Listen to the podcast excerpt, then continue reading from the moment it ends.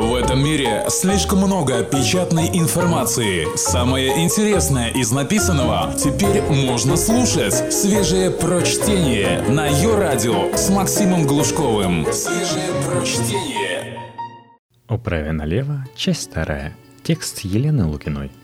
Итак, вернемся к крымской эпопее – на первый взгляд, с точки зрения федерального конституционного закона о порядке принятия в Российскую Федерацию и образования в ее составе нового субъекта Российской Федерации, далее закон о принятии, процедура была соблюдена.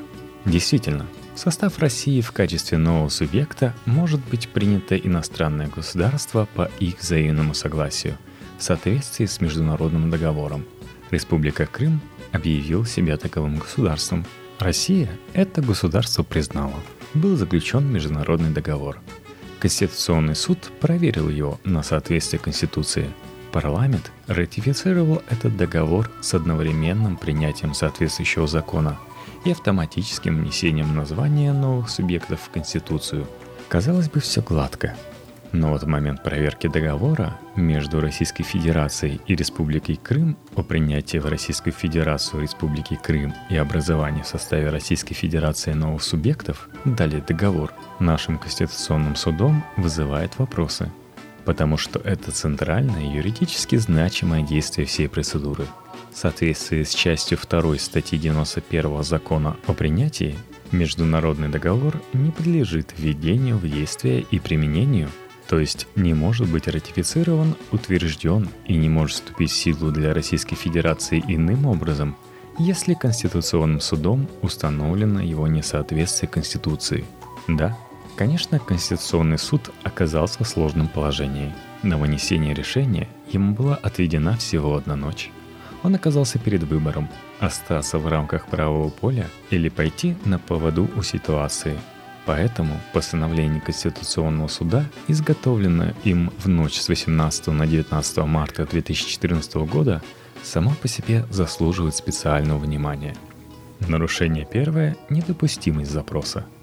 Большое сомнение вызывает правомерность принятия судом к производству запроса о проверке договора и возможность рассмотрения этого дела вообще – Статья 36 Федерального конституционного закона о Конституционном суде Российской Федерации, далее Закон о Конституционном суде, предусматривает только одно основание к рассмотрению дела, которым является обнаружившаяся неопределенность в вопросе о том, соответствует ли Конституции Российской Федерации не вступивший в силу международный договор – Статья 89, которая так и называется «Допустимость запроса», предполагает возможность проверки международного договора только в том случае, когда такой договор подлежит ратификации, часть первая, а заявитель считает его неподлежащим введению в действие и применению в Российской Федерации из-за его несоответствия Конституции Российской Федерации, часть вторая.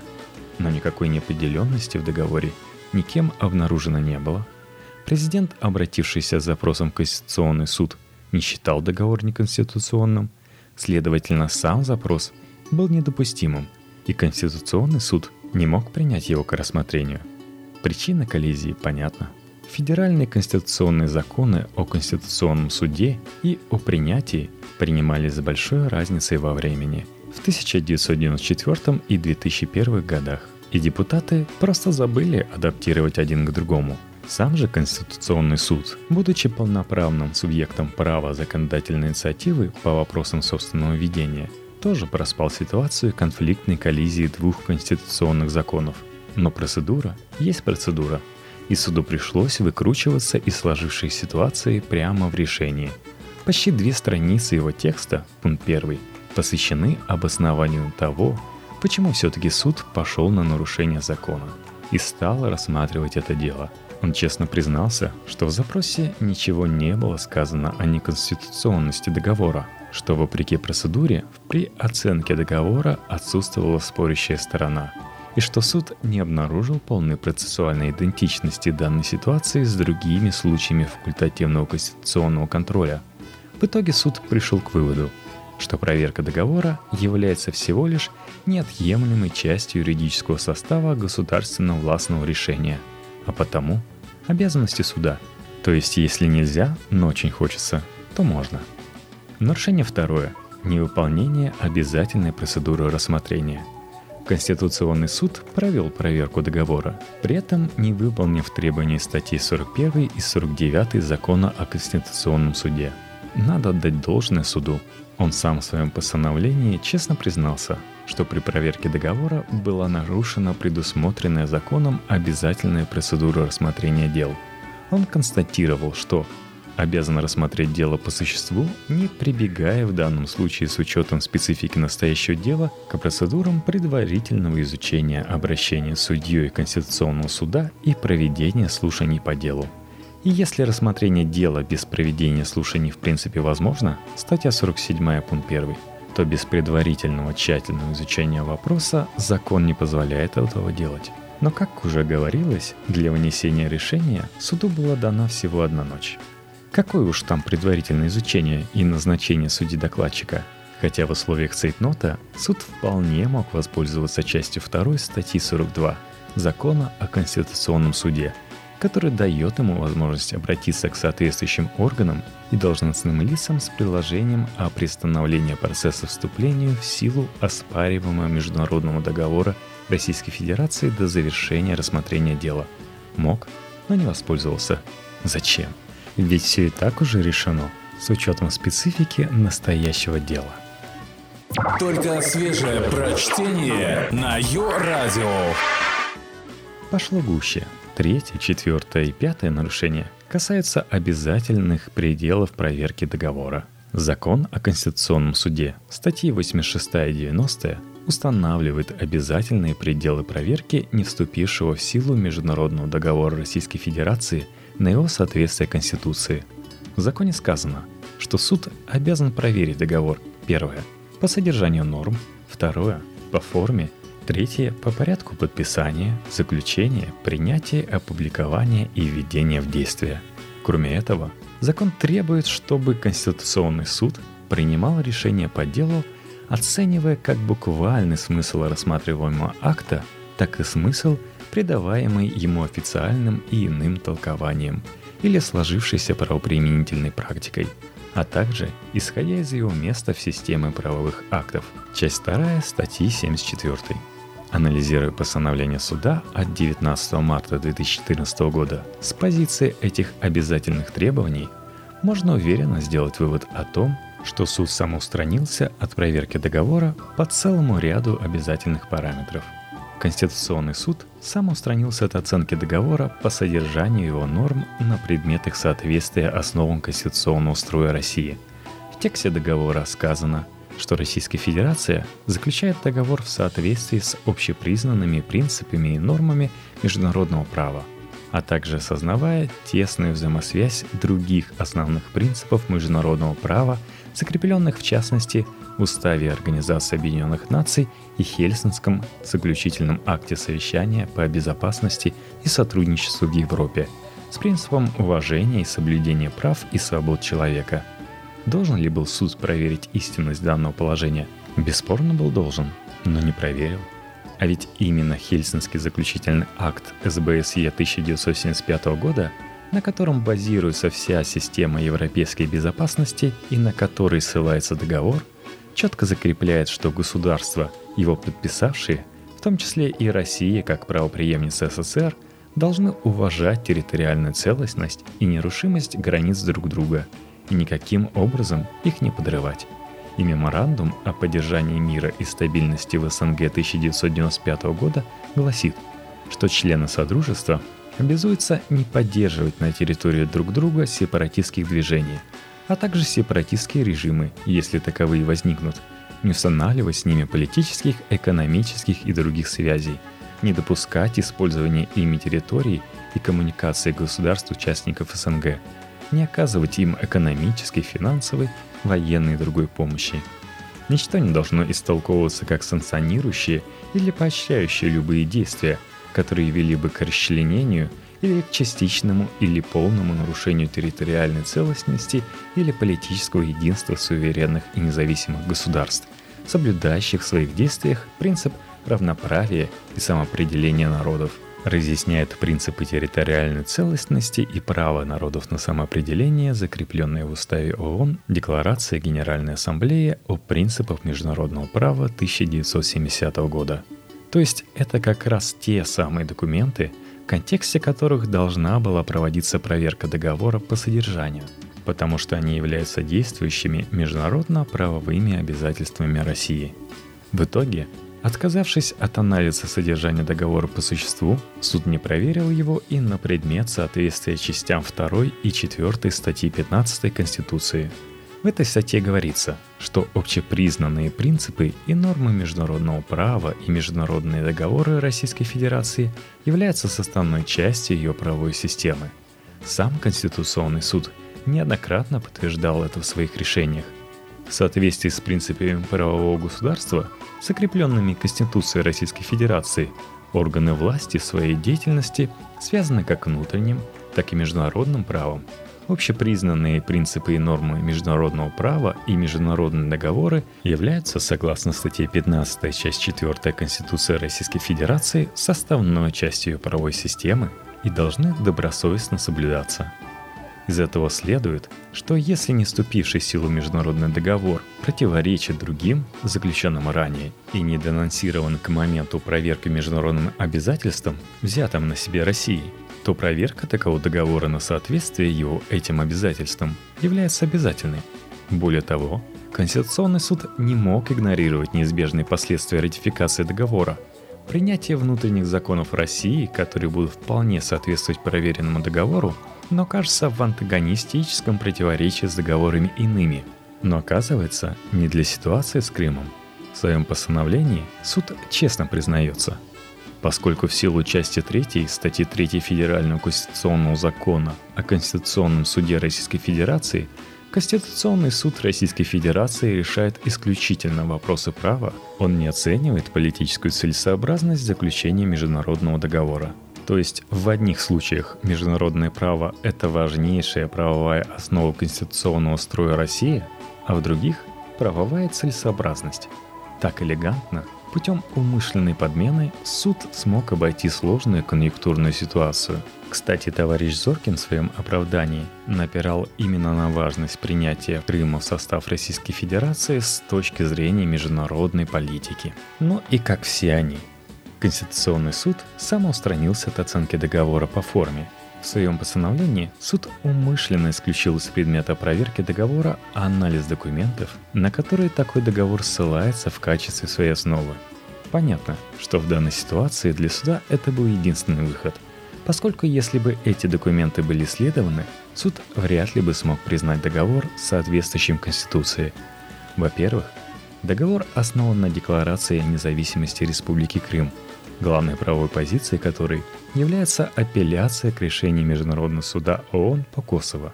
В декларации так прямо и сказано.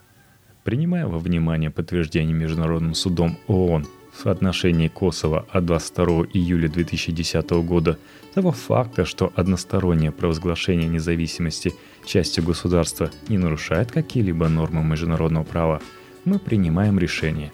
Но такая апелляция абсолютно недобросовестна – во-первых, потому что Международный суд правомочен давать всего лишь рекомендательное мнение по поступившему запросу. Вердикт Международного суда ООН так и называется – консультативное заключение Международного суда по Косово. И хотя многие сегодня представляют этот документ едва ли не как международную санкцию на сецессию, но тогда, 22 июля 2010 года, судебная инстанция ООН вообще не обсуждала законность или незаконность этнополитической сецессии или право нации на самоопределение как принцип. К этому моменту 69 из 190 стран, членов ООН, признали Косово в качестве независимого государства, но при этом независимость Косово до сих пор не признается ООН в целом, потому что два постоянных члена Совета Безопасности, Россия и Китай, выступает категорически против одностороннего самоопределения бывшего автономного края в составе Сербии. Даже Европа не имеет консенсуса относительно признания бывшего автономного края Сербии в качестве независимого образования. Пять стран, членов ЕС – Испания, Греция, Румыния, Кипр и Словакия – не признали Косово. Заметьте, Именно Россия категорически не признает решение Международного суда по Косово, но именно это решение и лежит в основе всех документов о присоединении к России Крыма. И Конституционный суд не может этого не знать. Так элегантно, путем умышленной подмены, суд смог обойти сложную конъюнктурную ситуацию. Свежие прочтение. Максим Глушков. Ее радио. Также Конституционный суд самоустранился от оценки договора по порядке его подписания. Судом проверялись только полномочия российской стороны, которые и так были очевидны. Суд констатировал, что договор подписан президентом Российской Федерации, который наделен полномочием определять в соответствии с Конституцией Российской Федерации и федеральными законами основные направления внутренней и внешней политики государства – Исходя из этого подписание рассматриваемого договора президентом Российской Федерации соответствует Конституции Российской Федерации. Более не исследовалось ничего. А ведь предмет для такого исследования был. Со стороны Крыма договор был подписан главой правительства Крыма Сергеем Аксеновым, спикером Крымского парламента Владимиром Константиновым и главой мэром города Севастополя Алексеем Чалом – Однако статус города Севастополя в составе Украины вообще не предполагал наличие выборного мэра. Так называемый народный мэр, гражданин России Алексей Чалый, был избран жителями на митинге. То есть на момент его избрания пост мэра не был предусмотрен Конституцией Украины. А если бы даже и был, то данное лицо в любом случае не могло быть на этот пост избрано по причине наличия у него гражданства иностранного государства – не меньше вопросов возникает к процедуре избрания председателем правительства Крыма Сергея Аксенова – когда 27 февраля 2014 года здание Верховного Совета Крыма было захвачено отрядом неизвестных вооруженных лиц в камуфляжной форме, захватившие пустили внутрь группу депутатов, предварительно отобрав у них средства мобильной связи. Но Конституция Украины, статья 136, предусматривает обязательное согласование кандидатуры председателя правительства Крыма с президентом Украины. По словам спикера Верховного Совета Крыма В.А. Константинова, Ему звонил В.Ф. Янукович, которого парламентарии считали президентом Украины, и устно согласовал кандидатуру Аксенова. Как? По отобранному телефону? В итоге депутаты избрали Аксенова премьером нового правительства. Постановление номер 1656-6-14. Правда, видеофиксация заседания не велась, журналисты на него допущены не были – Согласно официальному заявлению пресс-службы Верховного Совета, за это решение проголосовало 53 депутата. По данным zn.ua, изначально в зале действительно находилось 53 депутата, но некоторые из них покинули заседание. Более того, при рассмотрении вопроса об отставке прежнего премьера А.В. Могилева и о назначении на этот пост С.В. Аксенова разгорелся скандал – и группа депутатов отказалась принимать участие в голосовании. Депутат Свекуницын отмечает, что в момент голосования в зале находилось всего 47 человек при кворуме в 51. По сообщениям некоторых депутатов, среди проголосовавших обнаружились фамилии не только не голосовавших, но и фамилии отсутствовавших. Возникает вопрос, если полномочия двух из трех подписантов столь сомнительны, Мог ли Конституционный суд признать договор соответствующим Конституции по порядку подписания? Иначе получается, что проверка по форме подписания касалась не вопросов права, а свелась к проверке правильности чернил, которыми договор был подписан. Нарушение шестое. Нет отсылки к конституционному закону. При проверке конституционности договора по порядке его введения в действие Конституционный суд применил правовую интерпретацию во имя достижения заранее определенной цели. В договоре, статья 10, сказано, что он временно применяется с даты подписания и вступает в силу с даты ратификации, а Республика Крым считается принятой в состав Российской Федерации с даты подписания договора. Пункт 1 статьи 1. Суд признал это положение соответствующими Конституции – и попытался предельно подробно это обосновать. Пункт 3 постановления. В ее обосновании фигурирует и Венская конвенция о праве международных договоров, допускающая такую возможность, и ссылка на собственную правовую позицию. Вроде бы все убедительно и правильно, только почему-то нет упоминания части 2 статьи 65 Конституции России, отсылающей суд в данном конкретном случае к специальному конституционному закону – Вот так вот место следования закона – юридическая вода. А закон как раз устанавливает жесткое правило именно для такого вида международных договоров, как договоры о принятии иностранного государства в состав России в качестве субъекта. В нем часть 2 статьи 91 закона о принятии однозначно определено. Международный договор не подлежит введению в действие и применению, то есть не может быть ратифицирован, утвержден и не может вступить в силу для Российской Федерации иным образом, если Конституционным судом установлено его несоответствие Конституции. То есть до решения суда такой договор применяться не может. И суд это прекрасно понимал.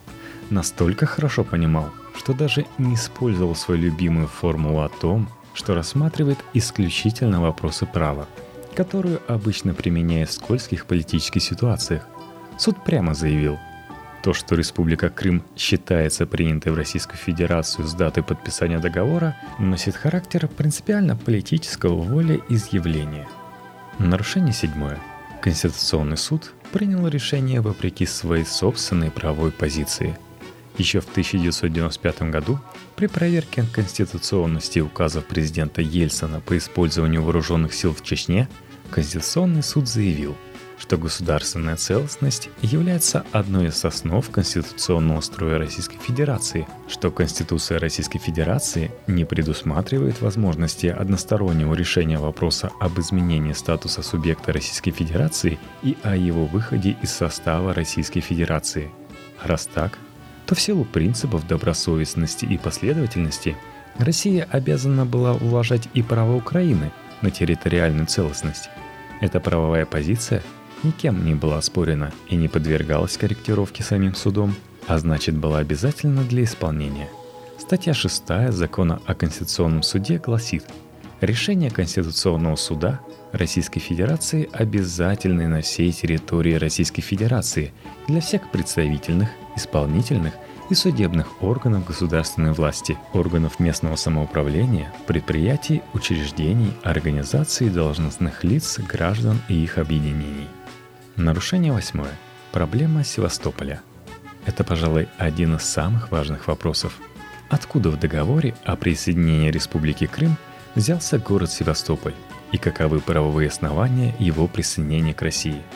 Как мы помним, состав России в качестве нового субъекта могло быть принято иностранное государство – и если автономная республика Крым имела достаточное количество государственных признаков, чтобы самоопределиться, самопровозгласиться и быть признанной в качестве независимой иностранным государством, то город Севастополь сделать этого не мог никаким образом, потому что он не входил в Крымскую область на момент разрушения СССР, ни в автономную республику на момент проведения общекрымского референдума – Указом Президиума Верховного Совета РСФСР от 29 октября 1948 года номер 761-2 Севастополь был выведен из состава Крымской области и стал городом республиканского подчинения. Постановлением Президиума Верховного Совета РСФСР от 5 февраля 1954 года о передаче Крымской области из состава РСФСР в состав Украинской ССР – передавалась Крымская область, а не Крымский полуостров. Севастополь к этому моменту уже 6 лет как не находился в ее составе. Передача Севастополя Украине состоялась в результате заключения 19 ноября 1990 года двухстороннего договора между Украиной и Россией, в котором стороны отказывались от взаимных территориальных притязаний. Впоследствии данный принцип был закреплен в договорах и соглашениях между государствами СНГ – об особом статусе города Севастополя в составе АРК говорилось лишь в тексте Конституции Республики Крым 1992 года. Вопрос о возврате которой не получил большинства на общекрымском референдуме 16 марта 2014 года. То есть на момент подписания договора Севастополь не являлся иностранным государством и не мог быть принят в состав России по тем же правилам, что и Республика Крым. Для таких случаев в законе о принятии часть 2 статьи 4, предусмотрена совсем другая процедура. Принятие в Российскую Федерацию в качестве нового субъекта части иностранного государства осуществляется по взаимному согласию Российской Федерации и данного иностранного государства в соответствии с международным межгосударственным договором, заключенным Российской Федерацией с данным иностранным государством. Здесь, как и в случае с доратификационным временным применением договора, Конституционный суд должен был руководствоваться прямой конституционной отсылкой – Принятие в Российскую Федерацию и образование в ее составе нового субъекта осуществляется в порядке, установленном Федеральным конституционным законом. Часть 2 статьи 65 Конституции. Чтобы установить соответствие договора Конституции, суд был обязан проверить его на соответствие закону о принятии, но не сделал этого. А если бы сделал? Может быть, тогда по-другому пошла бы история – когда наши внутренние законы нарушаются только по отношению к нам самим, это еще полбеды. Но в данном случае ситуация иная. Нарушение внутреннего законодательства нанесло ущерб людям и государствам за пределами страны. И сделал это своими руками один из высших судов России. Цивилизационная проблема. Сейчас много говорят и пишут о том, что причина противостояния России с ее вчерашними международными партнерами – коренится в поразившем мир цивилизационном разломе, в котором Россия выносится за рамки системы европейских достижений и ценностей. Цивилизационно-историческая типология – теория, безусловно, красивая. Звучит она гордо и убедительно. Настораживает только ее тупиковая простота, поскольку с ее помощью можно без труда обосновать практически любые поведенческие странности. Фатальная загнанность в цивилизационные модели искусственна – она всего лишь удобный пропагандистский прием для обоснования отказа от развития или для сокрытия истинной причины такого отказа. Не случайно разговоры о цивилизационной особости России зазвучали с новой силой именно тогда, когда в ее гражданском обществе естественным путем начал осуществляться переход к европейской модели развития, когда граждане начали понимать, что государство это не сакральная сущность, данная им свыше – а всего лишь содержащийся на их собственное налоговое отчисление аппарат для выполнения определенных ими же общественно значимых функций. Потому что пока государство продолжает быть субъектом, осуществляющим полномочия верховного собственника, гражданское общество, как контролер и участник принятия государственно-властных решений, будет встречать его отчаянное сопротивление. Проблема вовсе не в разнице цивилизаций. Как только в России начал меняться общественный запрос к государству, и взгляд населения на его природу, назначение и место в обществе, это стало представлять реальную угрозу для власти. А поскольку такие изменения появились в результате комплекса конкурентных факторов, конкуренции бытия, конкуренция смыслов, конкуренции информации, глобализации, закономерная защитная реакция государства стала борьба с этими самыми факторами. Первые удары были нанесены по СМИ, интернету и образованию, по школьным программам, учебникам – чтобы устранить конкуренцию информации и конкуренцию смыслов. А потом, под видом ответа на международные санкции, взялись за конкуренцию бытия, за ограничение международного обмена, усложнение выезда граждан за пределы страны и за удаление с полок магазинов образцов, свидетельствующих о серьезных конкурентных преимуществах их производителей. Но кое-что от цивилизационной проблемы здесь все-таки есть. Только речь идет не о разных типах цивилизаций, а о разнице между цивилизацией и варварством, потому что в современном мире водораздел между ними проходит по отношению людей к праву. В условиях, когда государство становится все больше и больше услугой, качество которой оценивает общество, именно право становится той всеобщей цивилизационной ценностью, о сохранении развития которой заботится все вместе. Это не просто перечень правил, а основанный на международной морали мирного существования – набор стандартов, о котором общество и государство договорились. Они возвели эти стандарты в закон, обеспечили специальными процедурами, и каждый со своей стороны обязался их соблюдать под контролем и во взаимодействии друг с другом.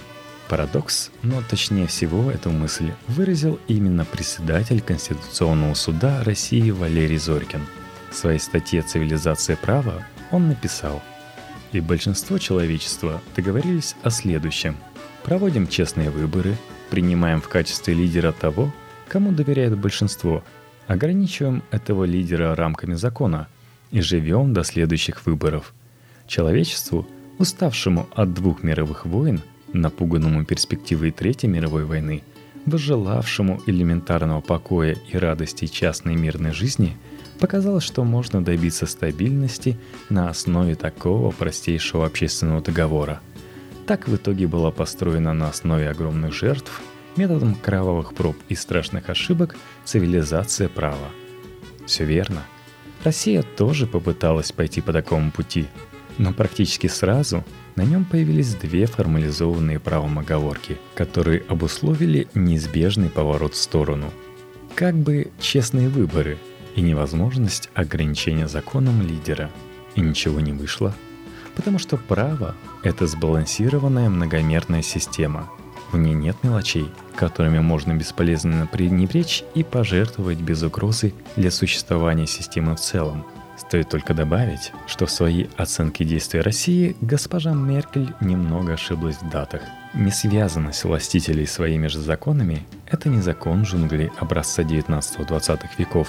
Обоснование такой несвязанности проводилось еще в IV веке до нашей эры в китайской книге Шан Цзуньшу, книга правителя области Шан и председателю Конституционного суда России – Специалисту по истории политических и правовых учений профессору Валерию Зоркину это, безусловно, хорошо известно.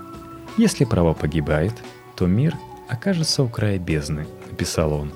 Во многом благодаря возглавляемому им суду мы уже там оказались. Неспособность давать оценку, исходя из верности духу права, духу цивилизации, на этом праве построенной, это варварство. А варварство лечится не мгновенно – но лечится довольно просто образованием и культурой. Вот такое оптимистичное окончание. Спасибо, что дослушали самый длинный подкаст в истории вечерних или свежих прочтений –